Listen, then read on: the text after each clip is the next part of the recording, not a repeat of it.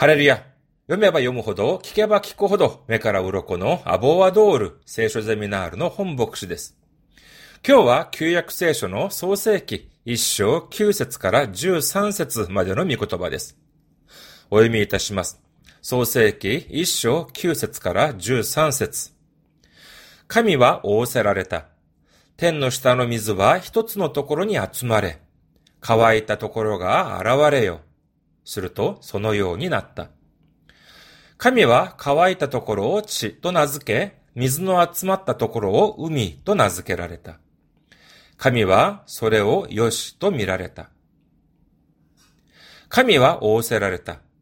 地は植物を、種のできる草や種の入った実を結ぶ果樹を、種類ごとに地の上に芽生えさせよ。するとそのようになった。地は植物を、すなわち種のできる草を種類ごとに、また種の入った実を結ぶ木を種類ごとに生じさせた。神はそれを良しと見られた。夕があり、朝があった。第三日。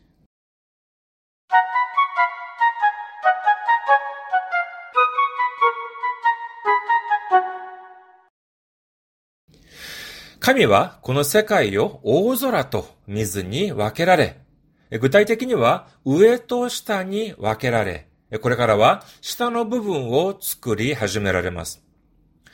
私たちの生きるこの世界で、いわゆる国土というのは大きく分けて陸と海とに分類できます。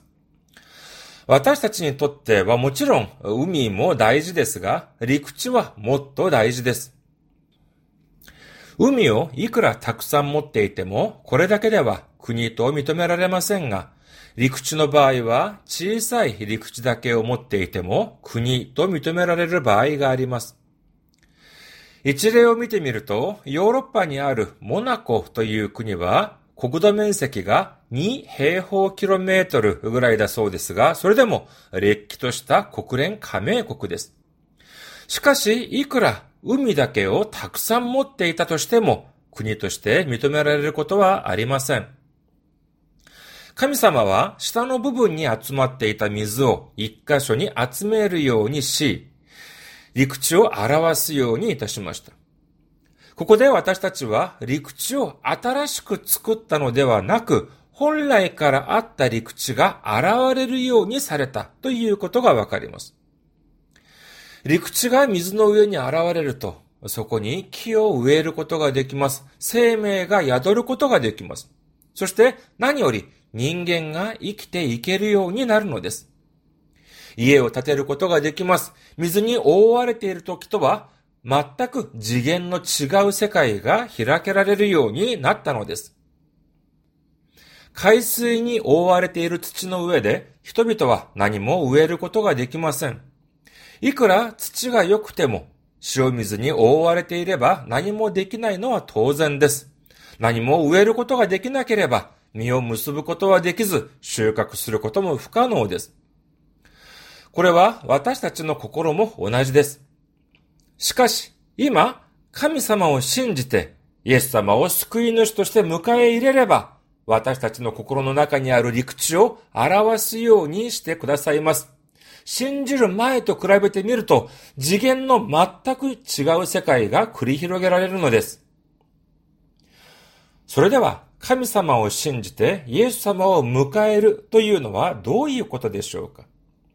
これは自分の力と能力を頼るのではなく、自分の体と心を神様に捧げることを意味します。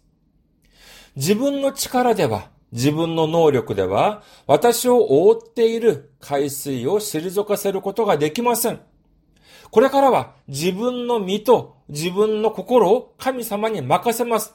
私を治めてくださるように、私の心を覆っている海水を退かせ、私の心を神様の前に現れるようにすることを切に願うのです。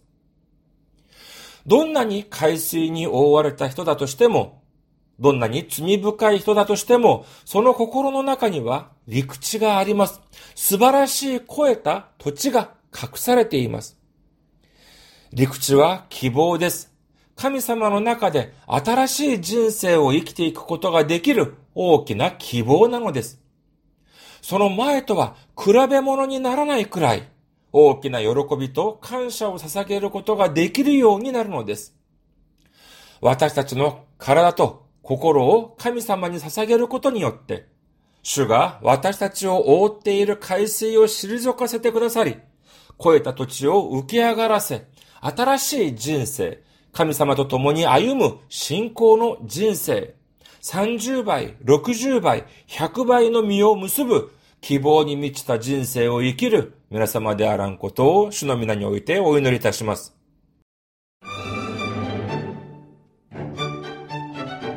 アボアドール聖書ゼミナールは皆様のお祈りと宣教支援によって運営されております。宣教支援としてご奉仕してくださる方々のためにご案内いたします。群馬銀行支店番号190口座番号は1992256群馬銀行支店番号190口座番号は1992256本尊ピルです皆様のお祈りとご奉仕をお待ちしております。